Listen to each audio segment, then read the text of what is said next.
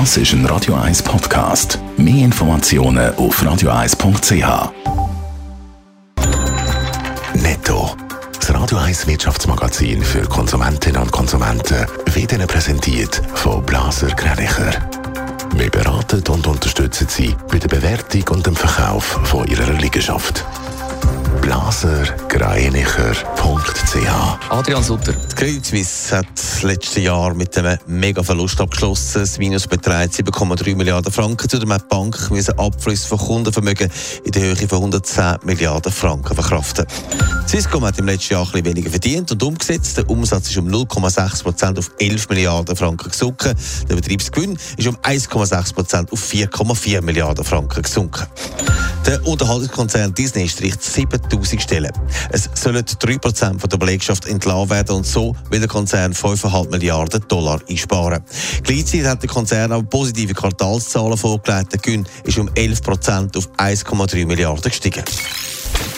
Ja, es ist gekommen, wie erwartet. Credit Suisse hat ein grauenhaftes Jahr hinter sich. Wie vorher gehört, gibt es am Ende des Jahres einen Mega-Verlust. Adrian Sutter, ein Jahr zum Vergessen. Es war ein Jahr, das geprägt war von stark schrumpfenden Erträgen, aber auch Führungswechsel und dem Umbau innerhalb der Bank. Schon im letzten Jahr hat die Grossbank mit der Backel unter anderem wegen dem Zusammenbruch von Arcados Hedgefonds einen Verlust von 1,6 Milliarden geschrieben.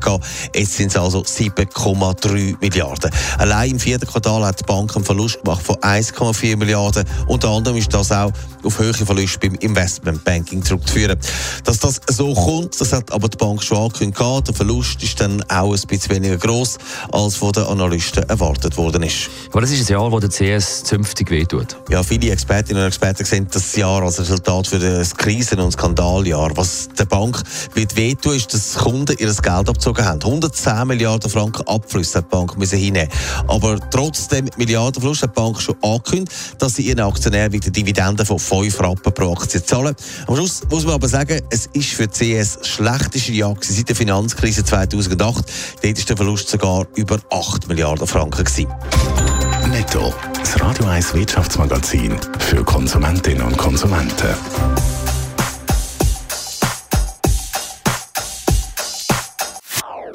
Das ist ein Radio 1 Podcast. Mehr Informationen auf radio1.ch.